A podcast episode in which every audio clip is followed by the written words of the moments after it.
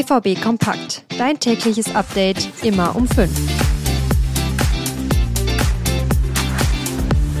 Bevor es für den BVB in die englischen Wochen geht, hat Edin Terzic seiner Mannschaft gestern nochmal einen freien Tag gegönnt.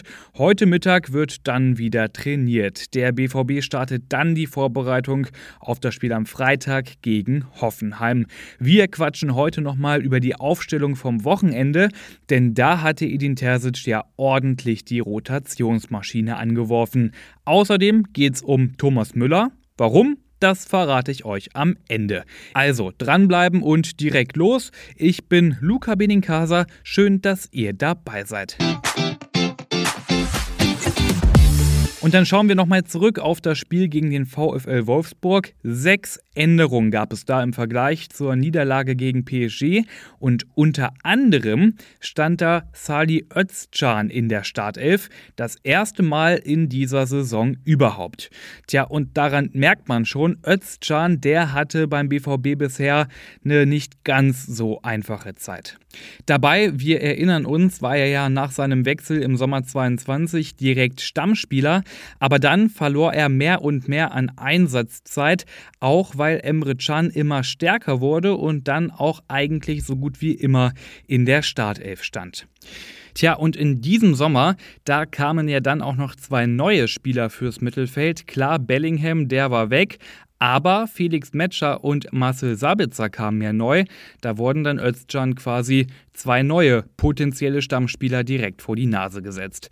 Ja, und so ein bisschen erwartbar, Özcan musste sich dann erstmal hinten anstellen. Bis zu dem Wolfsburg-Spiel am Wochenende kam er erst auf neun Minuten Einsatzzeit in dieser Saison.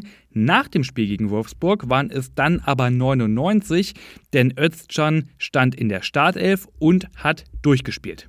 Und Özcan hat seine Sache auch richtig gut gemacht auf der 6. Er hat viele Räume zugelaufen, hat gute Pässe gespielt, auch mal in die Schnittstelle. Er war griffig in den Zweikämpfen, also hat seinen Job wirklich richtig gut gemacht. Lob gab es dann nach dem Spiel auch von BVB Sportdirektor Sebastian Kehl, denn der sagte, dass ihm Özcan gut gefallen habe. Tja, aber was heißt das jetzt für Özcan und das Dortmunder Mittelfeld? Ja, Özcan hat seine Chance gut genutzt, aber ob es deshalb jetzt in den kommenden Spielen für mehr Einsätze reicht, das ist echt schwer zu sagen. Klar, Sabitzer, der fällt ja erstmal aus, aber Emre Can als Kapitän, der dürfte gesetzt sein und dann gibt es da ja noch Felix Metscher, auch der erhebt berechtigte Ansprüche auf einen Platz in der Startelf.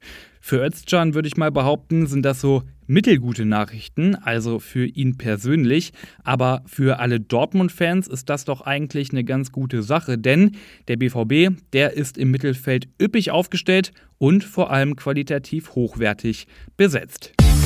Und dann müssen wir hinten raus noch kurz über Thomas Müller reden. Ich hab's euch ja am Anfang versprochen, denn der hat am Wochenende eine richtig derbe Spitze, in München würde man wohl sagen Watschen, gegen den BVB verteilt. Und zwar im Anschluss an den 7 zu 0 Sieg der Bayern gegen den VfL Bochum.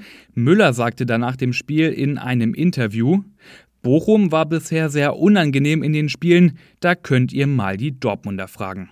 Ja, und damit hat Müller natürlich darauf angespielt, dass Dortmund gegen Bochum nur 1 zu 1 gespielt hat, also Punkte hat liegen lassen, wohingegen die Bayern ja einen lockeren Sieg eingefahren haben. Ja, und solche Spitzen verteilen, da kann man wahrscheinlich einfach nur sagen, so sind sie, die Bayern. Und ja, irgendwie hat Müller ja auch einen Punkt. Dortmund liegt aktuell nur auf Rang 6 in der Tabelle, aber der Rückstand auf Bayern, der ist ja nicht groß. Aktuell sind es nur zwei Punkte. Also vielleicht kommt die Hochmut ja vor dem Fall. Und das war's mit dieser Ausgabe BVB Kompakt. Lasst auch gerne Bewertung da und folgt dem Podcast in eurer App, weil dann verpasst ihr auch keine Episode mehr. Ich bin Luca Benincasa und morgen früh gibt's hier wieder die neuesten Infos.